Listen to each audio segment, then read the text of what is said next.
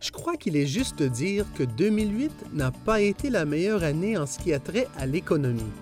Et je ne pense pas me tromper en disant que 2009 sera également difficile.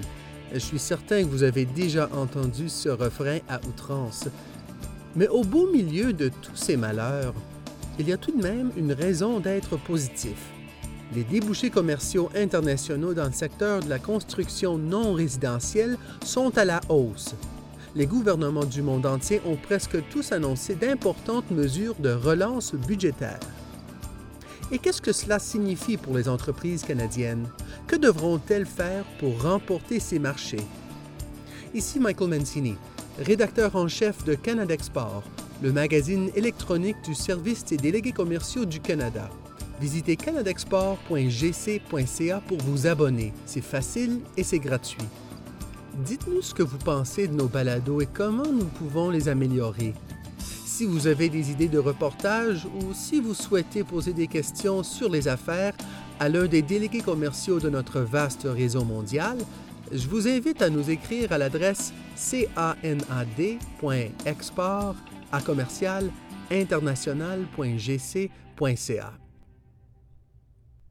Retournons maintenant à notre émission. J'ai parlé récemment avec Peter Hall, vice-président et économiste en chef à Exportation et Développement Canada. Nous nous trouvions à l'une des plus grandes foires commerciales du secteur du bâtiment et de la construction nommée, à juste titre, Construct Canada. Voici ce qu'il avait à dire au sujet des débouchés à l'étranger pour les entreprises canadiennes dans ce secteur à l'heure actuelle. Bien évidemment, les débouchés se font plus rares depuis un certain temps. L'économie mondiale réagit très rapidement à l'évolution de la situation. Octobre dernier a apporté des changements sans précédent dans l'histoire de nos vies professionnelles. En ce moment, le marché évolue très rapidement. À l'heure actuelle, je ne vois pas beaucoup de débouchés en matière d'investissement dans le secteur résidentiel international en raison des surplus qui se sont accumulés au cours des cinq dernières années. Ce mois a marqué la fin d'une très longue phase d'expansion de l'économie mondiale et invariablement, quand ça arrive, les surplus s'accumulent. Comme nous venons de terminer un cycle très prolongé de 16 ans, en comparaison avec un cycle normal de 8 ans, les surplus ont été substantiels. Donc, dans le secteur résidentiel, les surplus ne se sont pas seulement accumulés dans l'économie américaine, mais aussi en Europe, au Japon et partout dans le monde industrialisé. Essentiellement, ils ont été exportés au reste du monde. À mesure que ces surplus étaient exportés, les économies de par le monde ont ressenti les effets de cette accumulation de surplus, et ce, tant dans les marchés émergents que dans les économies développées. On peut maintenant observer un repli dans le secteur des investissements résidentiels à l'échelle mondiale. Quant au secteur non résidentiel, c'est une autre histoire. Le marché des capitaux sont présentement clairement paralysés et l'accès aux capitaux est donc un gros problème. Lorsque la demande diminue partout dans le monde, est-ce qu'il y a un grand besoin en locaux industriels, un aussi grand besoin en locaux commerciaux? Non. En vérité, les taux de croissance diminueront au fil du temps. Alors, où se trouvent vraiment les débouchés? Eh bien, un des principaux effets de rebondissement du fléchissement historique du mois d'octobre réside dans les très généreux programmes d'aide financière qu'ont mis en œuvre tous les gouvernements du monde les uns après les autres. L'infrastructure est l'un des secteurs les plus visés par ces plans de relance. Si le secteur de la construction peut finalement apercevoir la lumière au bout du tunnel dans tous les pays, eh bien, c'est grâce au secteur de l'infrastructure qui reprend le dessus. Je ne peux donc pas indiquer une économie précise, ni même un domaine en particulier, parce que les débouchés dans le secteur de l'infrastructure sont largement répandus. Je comprends. Euh, dites-moi alors comment les entreprises canadiennes peuvent saisir ces possibilités dans un contexte économique aussi difficile?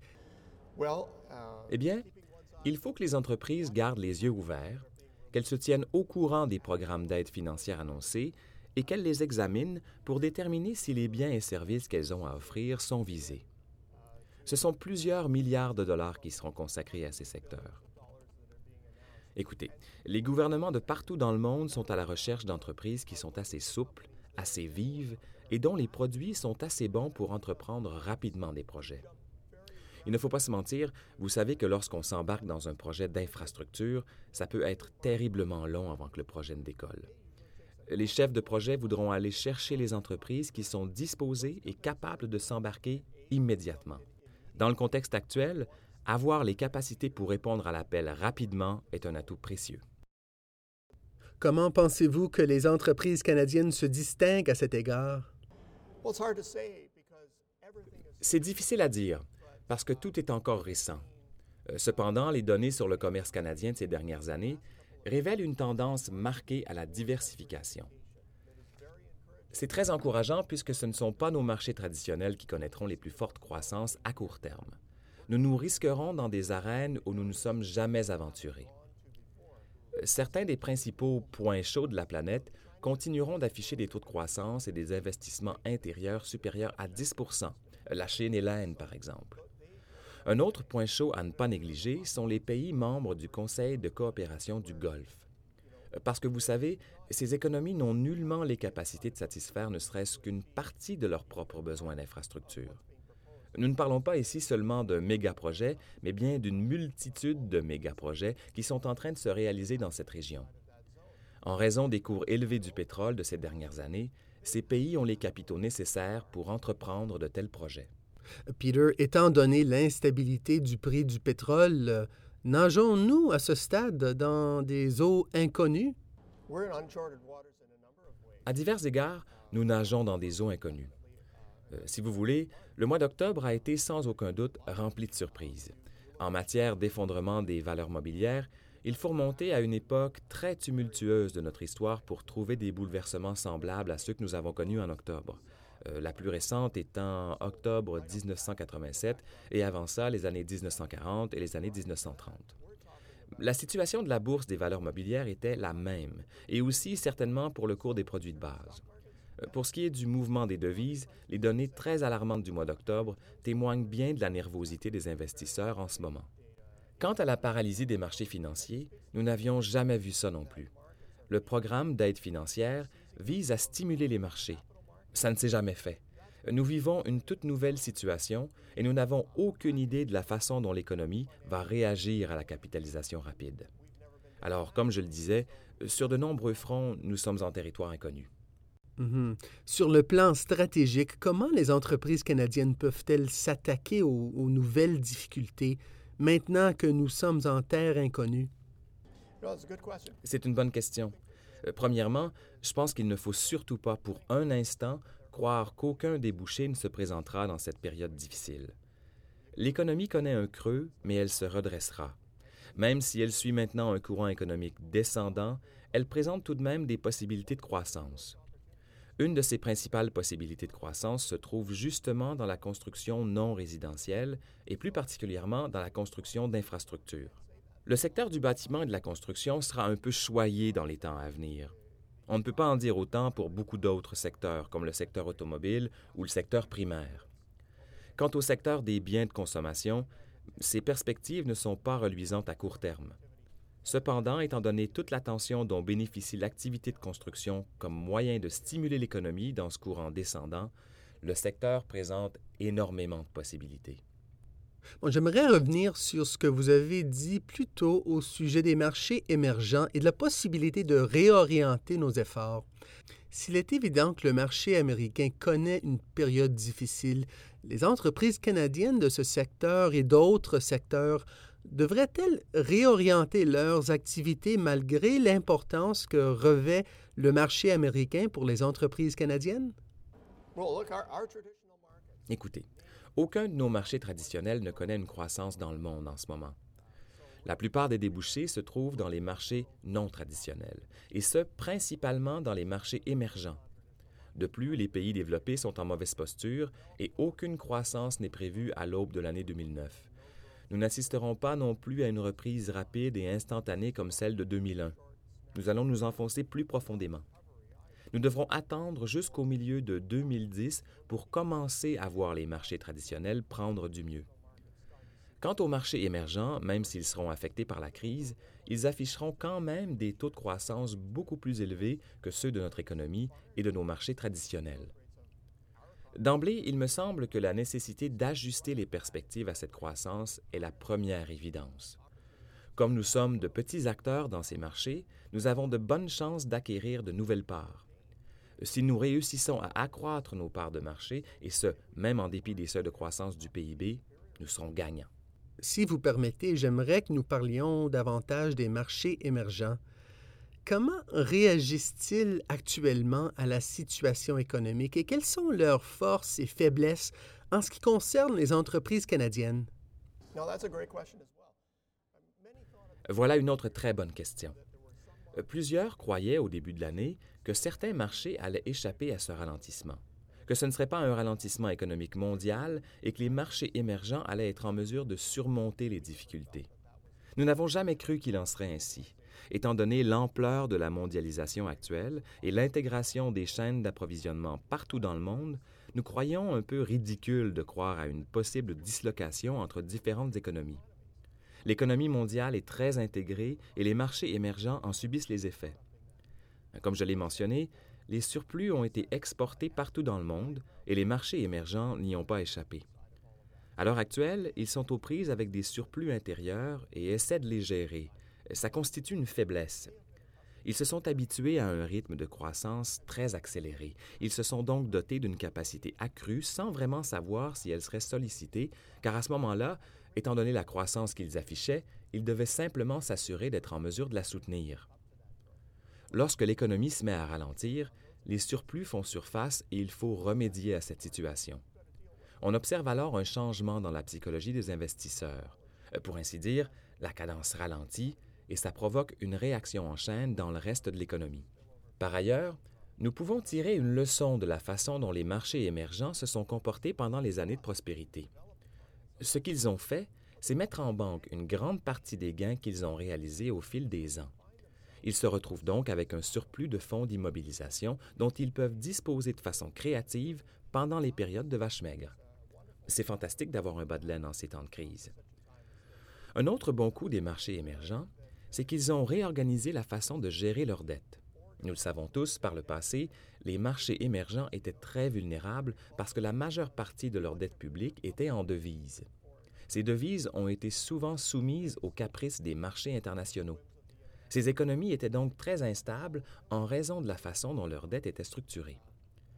Ces marchés ont également profité des bonnes années, alors que les liquidités étaient abondantes, pour complètement restructurer leurs dettes, la transformer en monnaie nationale, en prolonger le délai de remboursement afin de se mettre à l'abri des fluctuations à court terme. Ils ont aussi négocié des taux d'intérêt qui leur sont très, très avantageux. Euh, pour toutes ces raisons, ils sont beaucoup plus solides maintenant.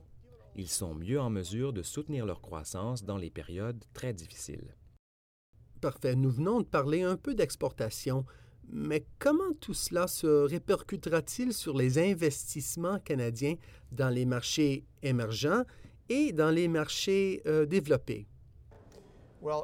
Eh bien, dans le contexte actuel, les investissements subissent de fortes pressions.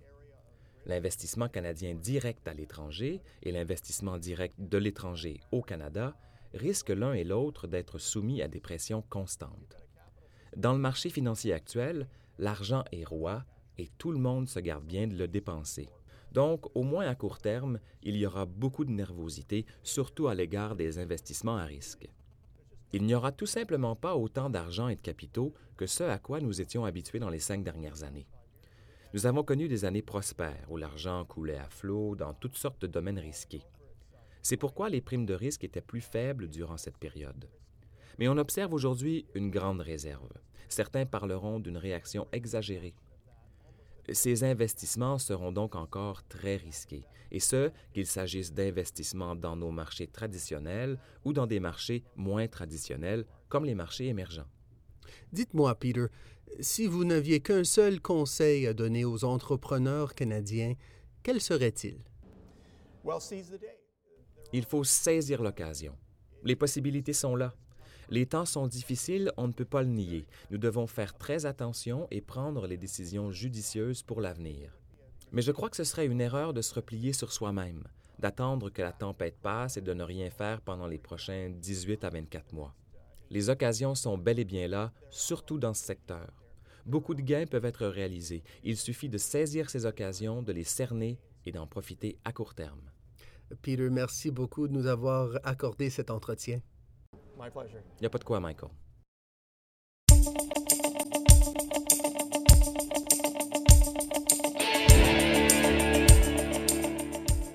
Eh bien, voilà qui met fin à ce balado de Canada Export. Consultez la section des ressources du présent balado à canadexport.gc.ca.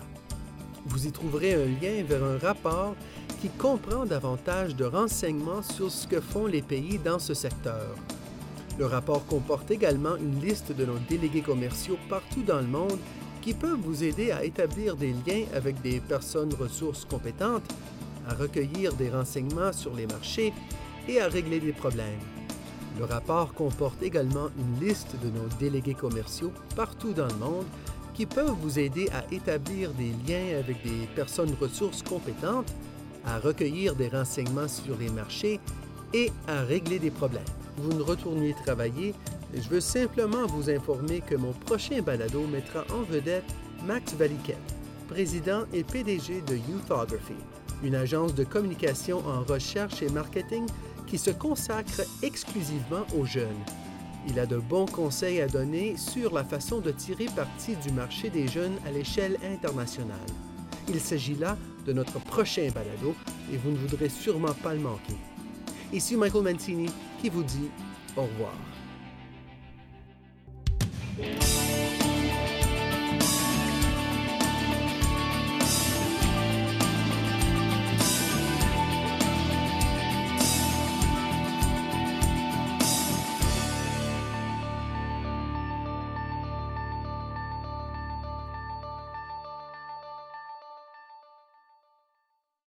Vous venez d'entendre une balado-diffusion du gouvernement du Canada.